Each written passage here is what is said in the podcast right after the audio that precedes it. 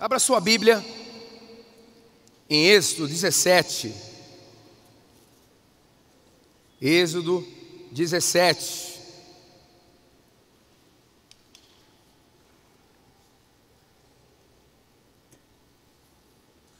A vitória sobre os Amalequitas. Amalequitas, eles eram ancestrais naquela terra que o povo de Israel estava chegando. Então, um tipo de inimigo que tinha uma consciência coletiva de que eles eram imbatíveis. Era um povo antigo e que também pensava sobre si mesmo: nós somos imbatíveis. E o tema da mensagem é, dentro dessa perspectiva da conferência farol, que é apostólica, vencendo inimigos antigos. Supere males antigos e avance para feitos inéditos. Então o texto diz assim: a vitória sobre os Amalequitas. Se quiser, pode diminuir o meu retorno aqui, tá bom? Sucedeu que os Amalequitas vieram atacar os israelitas em Refidim. Então Moisés disse a Josué: Escolha alguns dos nossos homens e lute contra os amalequitas. Essa palavra, esse verbo escolher, é eleger, selecionar. É o que Deus está fazendo na sua história. Ele te selecionou ele te elegeu para derrotar inimigos ancestrais, para que o reino de Deus avance. Escolha. E aí continua. Lute contra os amalequitas. Amanhã tomarei posição no alto da colina, com a vara de Deus em minhas mãos. Josué foi então lutar contra os Amalequitas, conforme Moisés tinha ordenado. Moisés, Arão e U, porém, subiram ao alto da colina. Enquanto Moisés mantinha as mãos erguidas, os israelitas venciam. Quando, porém, as abaixava, os amalequitas venciam. A expressão aqui é a seguinte: olhando um pouquinho mais profundo esse texto. Enquanto Moisés levantava suas mãos, o povo era tomado por uma coragem sobrenatural. Quando Moisés abaixava as mãos, quem era visitado por uma coragem era os amalequitas. Então, as mãos de Moisés levantadas significava um compartilhamento do céu, trazendo coragem, empoderamento, ausência de medo. 12. Quando as mãos de Moisés já estavam cansadas, eles pegaram uma pedra e colocaram debaixo dele, para que nela se assentasse. Arão e U mantiveram erguidas as mãos de Moisés, um de cada lado de modo que as mãos permaneceram firmes até o pôr do sol. E Josué derrotou o exército amalequita ao fio da espada. Depois, o Senhor disse a Moisés: Escreva isso num rolo, como memorial, e declare a Josué que farei os amalequitas, que os amalequitas sejam esquecidos para sempre debaixo do céu. Moisés construiu um altar e chamou-lhe: O Senhor é minha bandeira, Javé Nissi, e jurou: Pelo trono do Senhor, o Senhor fará guerra contra os Amalequitas de geração em geração. Vamos orar, Pai. A tua palavra nos alimenta, a tua palavra nos encoraja a tua palavra corrige a nossa rota, A tua palavra nos inspira, a tua palavra nos faz enxergar e a tua palavra nos move. Então, Pai, que em nome de Jesus, a tua palavra que já foi liberada, possa trazer o efeito que está no seu coração, que eu possa ser só um canal, e que em nome de Jesus nada possa atrapalhar o efeito da tua palavra em nossos corações, que seja uma palavra profética, que possa impactar a nossa nação, o teu movimento nessa terra, em nome de Jesus, amém. Vencendo inimigos antigos, supere males antigos e avance para feitos inéditos. Esse é um texto conhecido e bastante importante de significado para nós. São muitas metáforas, muitos símbolos, muitos princípios. E eu quero dar um foco de conquista, de avanço, de estratégias do céu para nós como igreja da cidade. No Salmo 9:3 está assim: Quando os meus inimigos contigo se defrontam, tropeçam e são destruídos. Aleluia! Aleluia! Nós lemos no final deste texto uma palavra contundente. E jurou pelo trono do Senhor: o Senhor fará guerra contra os Amalequitas de geração em geração. Deus nos levantou para varremos inimigos alojados antigos em nossa realidade pessoal, em nossas cidades em nossa nação. Deus quer fazer coisas para que o seu reino avance e o domínio, o avançar desse reino, seja então estabelecida a sua bandeira, o seu marco, de que aquela realidade, a partir de então, pertence ao reino dele. Eu tenho aprendido que com essa questão do jejum, dos votos, que antes de você se posicionar contra uma potestade externa, ela precisa ser vencida internamente.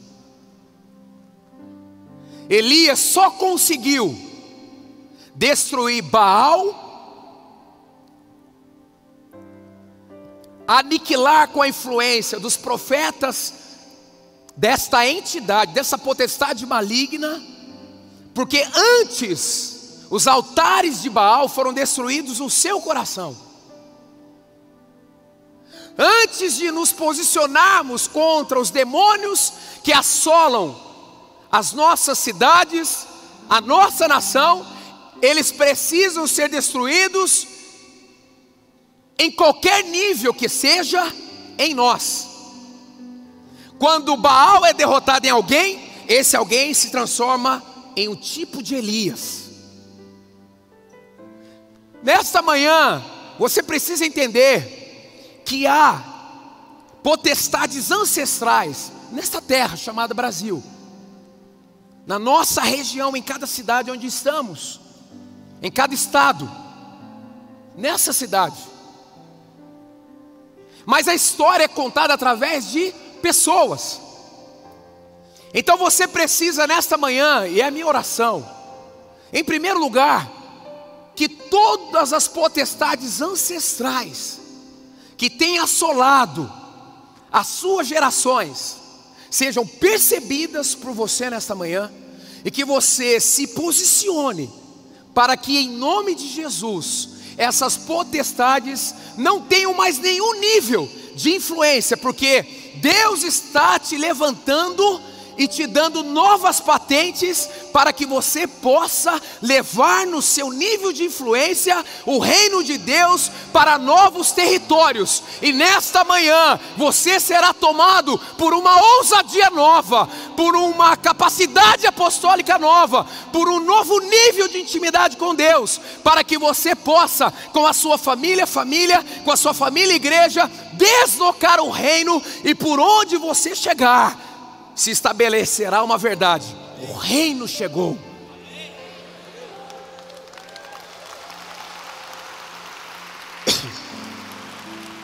Eu estou animado, eu estou animado. Você nesta manhã não é qualquer pessoa, você é estratégico nos planos de avanço do reino.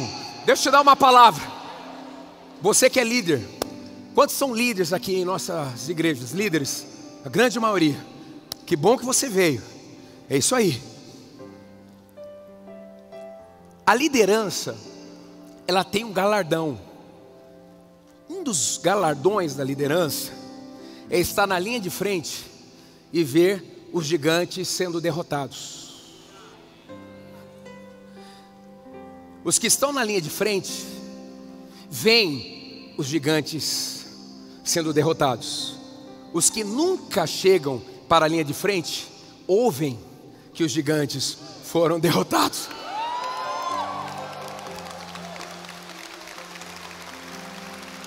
Você que conta que mais um gigante caiu e o reino está avançando. Deixa eu dizer uma coisa: no mundo inteiro a igreja está forte, avançando, e as portas do inferno não prevalecerão contra a igreja do Senhor.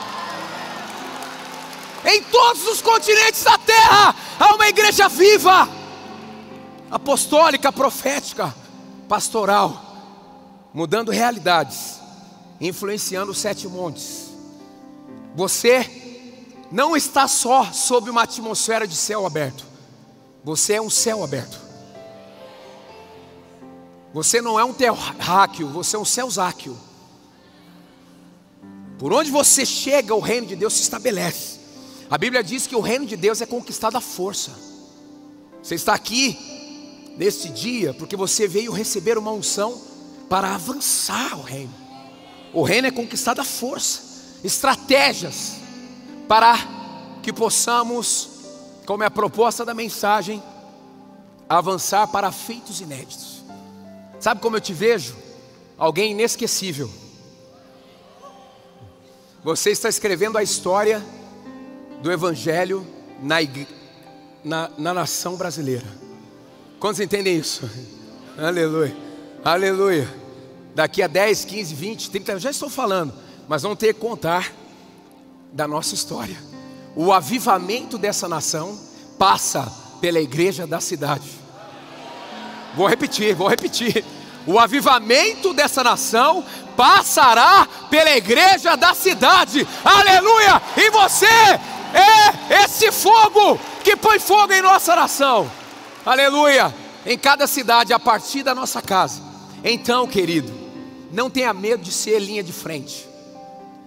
Para cada missão, uma unção. Para cada destino, uma capacitação. Para cada nível de liderança, patentes novas. Toda vez que um gigante se levanta contra você, um Golias, é sinal que Deus encontrou mais um Davi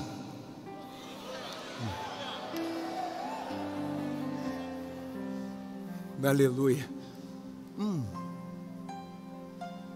Socorros. Oh. Olha só. Quero profetizar sobre a nossa igreja o seguinte. Às vezes nós sentimos que há falta de pessoas para liderar. Mas Deus está empurrando milhares de pessoas para o secreto em nosso meio. E Deus vai começar a tirá-los de trás das malhadas. Em 2020, uh, em 2020 será o maior ano de envolvimento de voluntários de líderes na história desta igreja. Este ano nós vamos crescer muito, mas essa atmosfera da busca pela presença de Deus, como a nossa líder ministrou aqui, é uma agenda invisível que vai se manifestar em score, em frutos Deus está levantando a nossa gente para acertar as intenções, porque o teu Pai que te vê em secreto te recompensará. Não é servir porque temos que servir, é servir porque não temos outra opção, porque nós queremos jogar o alabastro nos pés dele de tanto que Ele é amado por nós, nós sabemos o que Ele fez por nós, nós sabemos a importância da igreja, nós sabemos o que significa ser noiva nesta terra que tanto precisa de esperança. Então, o nosso povo vai começar a entender isto cada vez mais. Vamos crescer com o envolvimento de pessoas, mas este ano Deus está terminando um ciclo de muitas pessoas que aceitaram ir para o secreto. Parece que é um anonimato, mas é um preparo. E vamos ter pessoas nascendo com as motivações certas, prontas para que possam ser enviadas para influenciar os sete montes modeladores da sociedade, a espiritualidade, a família, a educação, a política, a economia, a comunicação, a cultura e o entretenimento. Sábado passado eu fui numa igreja que alguém muito importante no esporte passou ali. E o líder daquela igreja até hoje tem de alguma forma influência por este moço que um dia foi um menino. Vi as fotos de batismo dele. E eu gostei da experiência. E quando eu estava voltando para casa, perguntei, Senhor, mas sempre tem um plus. O que, que eu fui receber lá? Sabe o que Deus me falou? Algo que já está prometido aqui. Você foi buscar uma unção para pastorear influentes. O Ele Ponto já está pronto.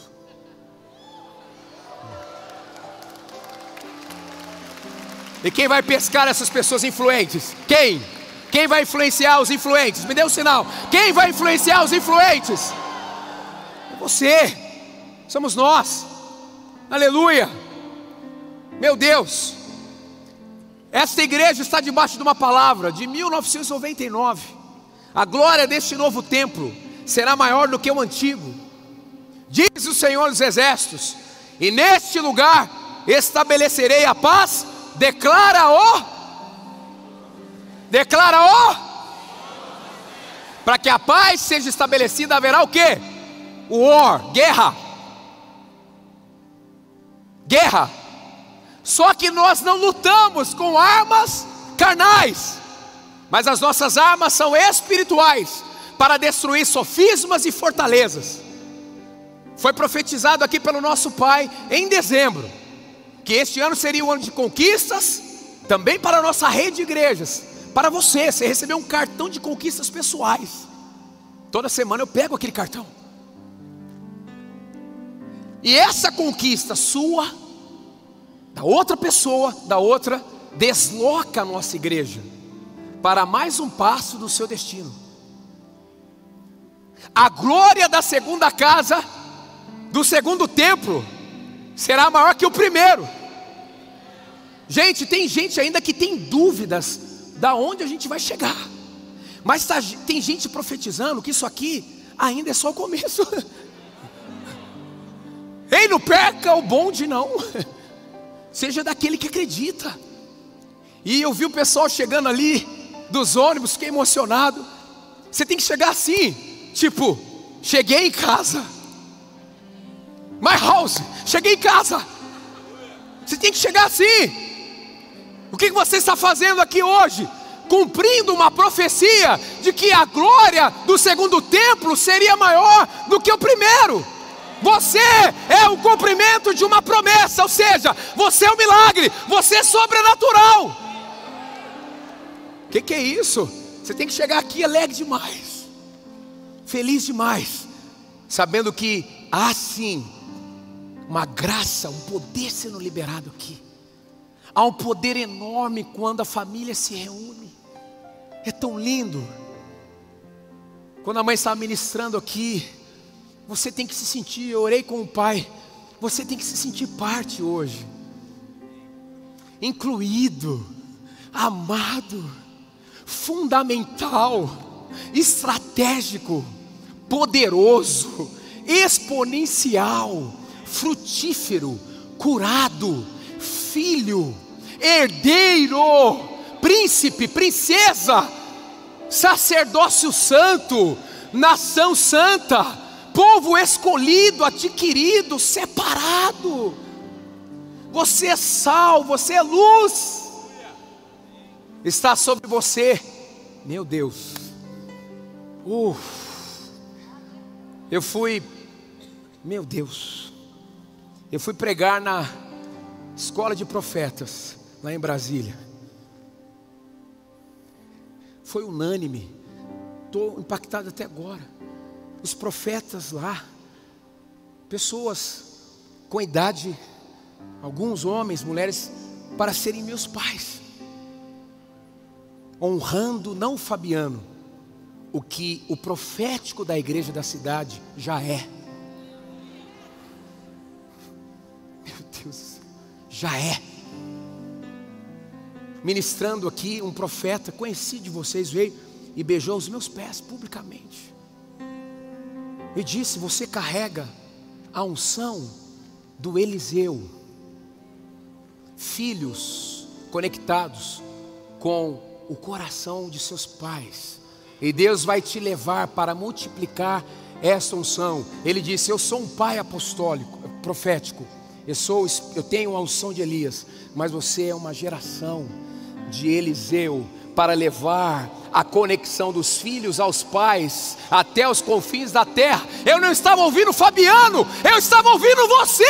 Você tem essa unção da filiação para destruir as cadeias do inimigo que tenta assolar a nossa nação contra a orfandade. Você, essa potestade que gera orfandade, que é um dos principais opositores da nossa nação, em primeiro lugar, tem que ser vencida aqui, ó. Aqui. É aqui. É aqui. Há pessoas que estão sendo curadas nessa manhã e serão neste dia com um abraço. Você vai sentir, eu faço parte. Você precisa entender isso. Quanto mais o seu coração se torna o coração de filho, mais essa potestade perde as forças até ela, como uma malequita, ter seu nome riscado do Brasil. Meu Deus, eu quero estar vivo para ver isso. Quando oramos, vem o teu reino, o mundo do Senhor colide com o mundo de trevas, e o mundo de Deus sempre vence. Nossa batalha é sempre uma batalha por domínio, um conflito de reinos. Tenho aprendido o seguinte: não seja passivo em relação ao território que Deus confiou a você. Onde estão os líderes de igreja da cidade? Os líderes principais, cadê? Já vi alguns aqui, os líderes, os pastores, os líderes. Não sejam passivos em relação ao território que Deus confiou a vocês. Não seja. Não seja, estão aí, todos vocês. Fazer as obras do Pai é sim destruir as obras do diabo.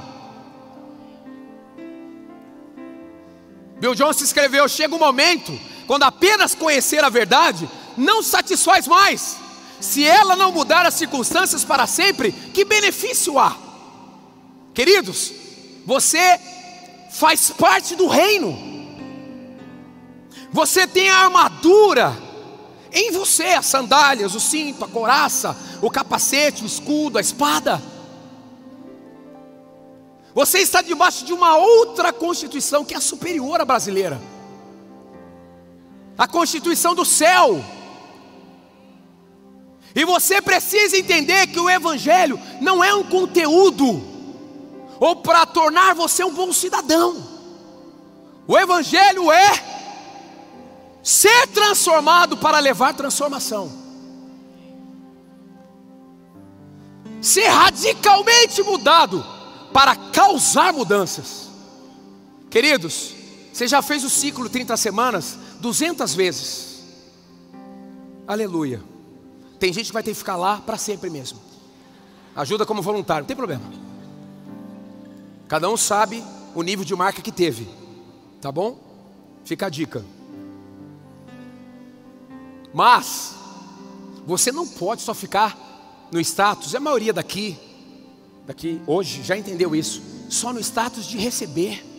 Os meus líderes estão lutando por mim. Não é assim, é você. A ênfase da grande comissão é treinamento, não é fazer pelas pessoas. Comissão, a grande comissão diz que nós devemos ensinar as pessoas a obedecer. É treinamento. Hoje é dia de treinamento, de aprimoramento, de ferramentas. Agora, o mais importante nessa introdução, que eu quero que fique no seu coração. Olha que veio ao meu coração a frase: Não podemos deixar para a próxima geração os gigantes que devem ser vencidos em nossa geração. Meu Deus, porque a próxima geração já tem no seu escopo os seus desafios. Eu não posso permitir que os gigantes que eu deveria ser derrotado pule para a história das minhas filhas.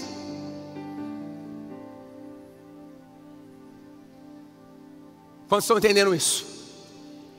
Você tem que destruir esse Golias ou esses na sua geração, sabe por quê? Para cada geração um nível de revelação. Abraão era amigo de Deus, Moisés ouvia face a face. Vai sendo derramado mais, mais, mais. Nós somos o povo da nova aliança. Um dia Moisés desceu do Sinai, seu rosto brilhava. Hoje, meu corpo inteiro brilha. Hum. E o seu também. Como a pastora linda, maravilhosa, cheirosa, extraordinária. Ministrou hoje no devocional. Aquela moça chamada Vivian. Você é hóspede da presença de Deus. Moisés colocou um pano no rosto porque não queria que o brilho desvanecesse, mas o brilho passou e Paulo, que não perdoa ninguém, diz que o brilho já tinha passado e ele continuava com o véu no rosto. Mas nós não tem dia nenhum que devemos dar acesso às trevas. Nós brilhamos 24 horas por dia, sete dias por semana. Por isso, a igreja é a solução. Sabe o que o diabo quer fazer você e eu entender? Ele quer fazer você e eu entender ou aceitar uma mentira de que os conflitos e os problemas ao nosso redor são maiores do que as soluções que nós carregamos. É mentira.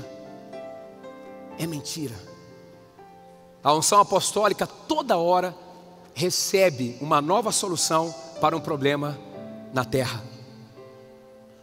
E os profetas escutam a orientação apostólica, põem as mochilas nas costas, fazem os atos proféticos e criam a atmosfera para aquilo que o apostólico viu se cumpra. Quantos estão entendendo e recebendo algo nessa manhã?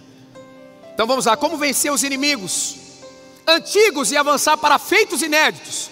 Quantos estão preparados para ter um nível de feitos inéditos em sua vida, na sua família, na sua igreja, em sua cidade? Me dê um sinal. Primeiro, reconheça criteriosamente seus inimigos.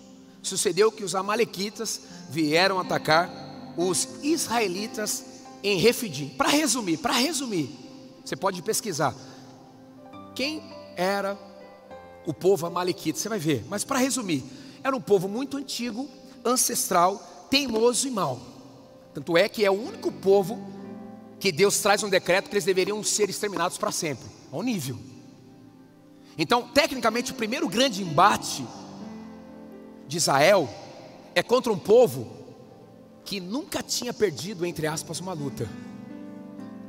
Um povo que migrava da extensão do Egito ao Sinai, assolando todo mundo. Um povo sem raiz, cruel, sem valores. É este povo que se opõe a Israel, tendo a certeza que eles venceriam mais uma. Só que não. Só que não. Sabe por quê? Porque eles encontraram um adversário. E um dos seus nomes é Senhor dos Exércitos. Foram surpreendidos.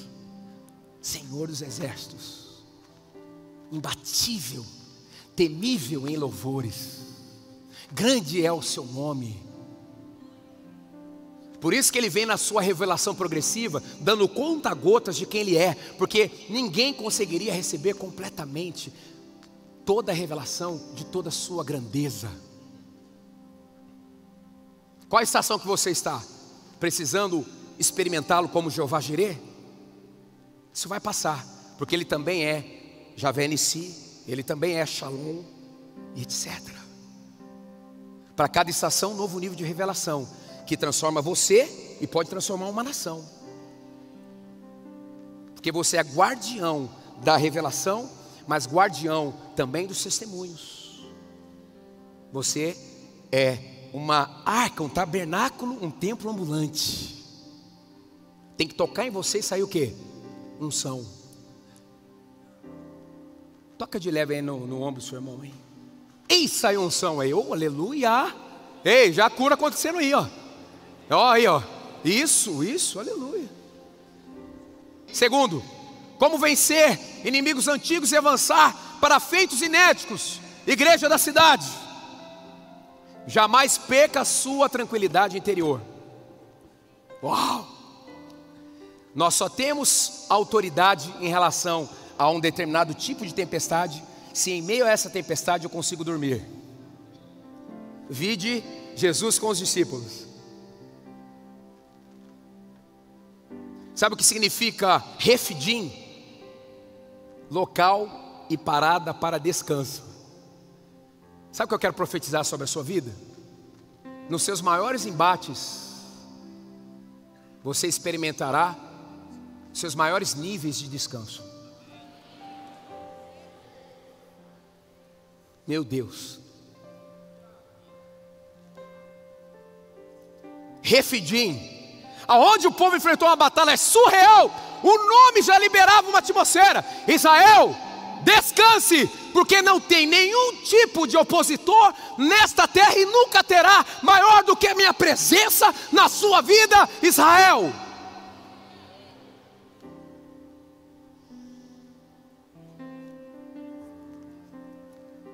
Mexeu com ele, mexeu com você, mexeu com ele. O texto de Marcos 6, 47 53. Jesus vinha andando sobre as águas, os o barco dos discípulos estava indo a pique. Eles acharam que era um fantasma. Olha só, coragem, disse Jesus, sou eu, não tenho medo. Então subiu no barco para junto deles, e o vento se acalmou, e ficaram atônitos, pois não tinham entendido o milagre dos pães seus corações estavam endurecidos. No original, seus corações estavam cobertos por uma pele espessa. Meu Deus, tinham acabado de experimentar o milagre. Deixa eu definir para você também o que é maturidade espiritual.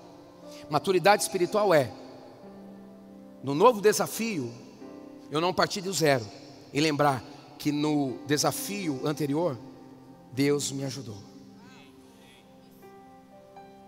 Quando eu parto do zero para um desafio novo, eu não estou me munindo dos memoriais de Deus na minha vida. Eu lembro da Natália Albuquerque,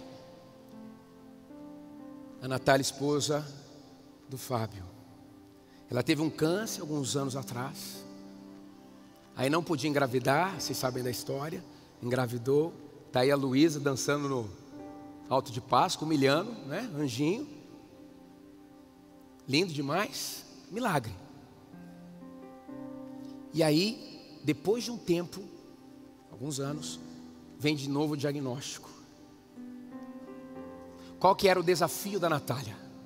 Se desesperar por causa do diagnóstico ou ser empoderada por causa do milagre anterior?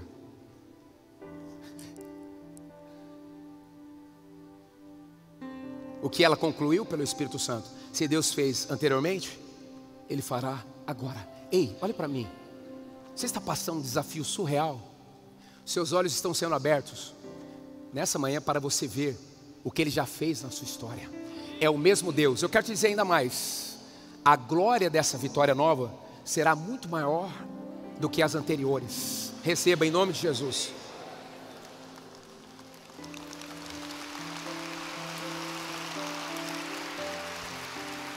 Como vencer inimigos antigos e avançar para feitos inéditos?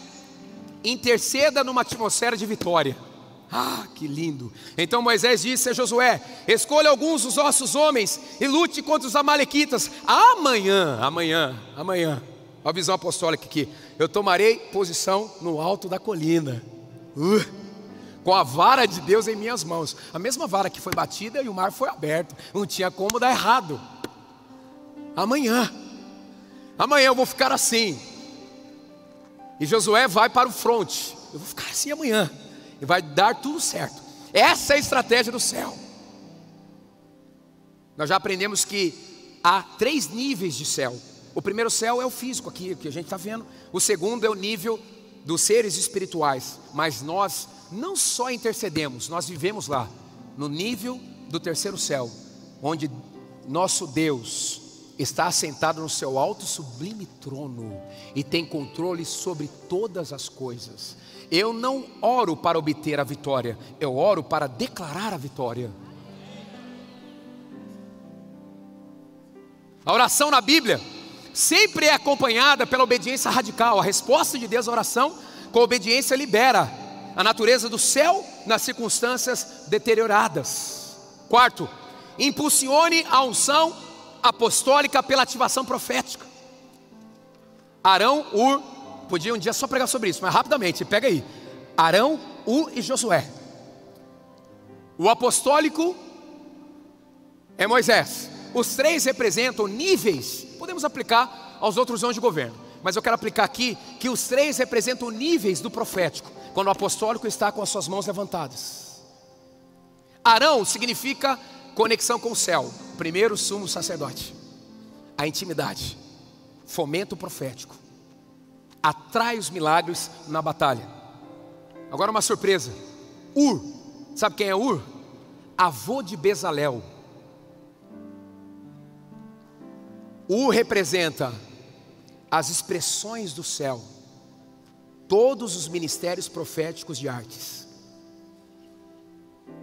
Sustentam a mão apostólica, um dos braços apostólicos, e catalisa o sobrenatural e manifestações do Espírito Santo. Por isso que nesta igreja nós estamos crescendo com a atividade das artes proféticas.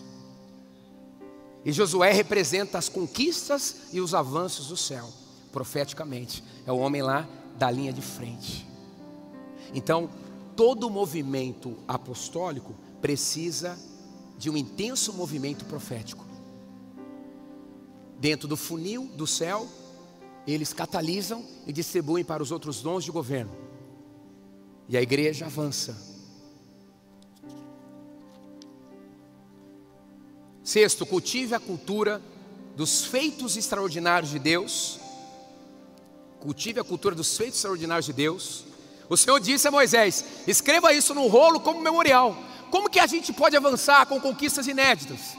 Nós precisamos ser guardiões e proclamadores dos feitos de Deus. Testemunho significa fazer de novo. O testemunho cria uma cultura da atmosfera de fé e expectativa pelo poder em uma cura nova, em um livramento novo. Por isso que nós devemos contá-los ativa o que você recebeu por meio de uma herança.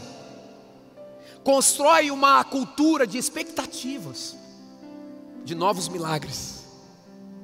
Então, Deus diz para Moisés: seja guardião do que aconteceu aqui. de forma extraordinária, os malequitas foram dizimados para que as outras gerações acreditem na história e recebam a mesma atmosfera de fé para novas vitórias, novos avanços. Quem entendeu isso? Por isso que contamos testemunhos e precisamos perpetuá-los. Eu já estou esperando testemunho de cura de doenças autoimunes. E um dia, quem sabe, ressurreição de mortos.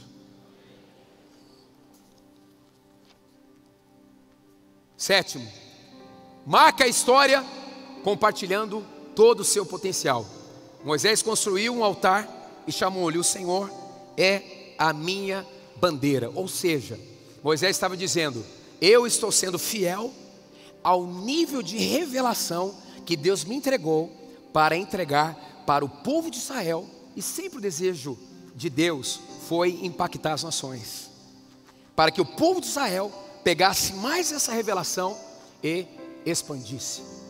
Então, quando o seu potencial vem à tona, o reino se desloca para novos níveis e você finca uma bandeira de um novo nível de revelação de quem Deus é, para abençoar pessoas e conectá-las aos seus destinos.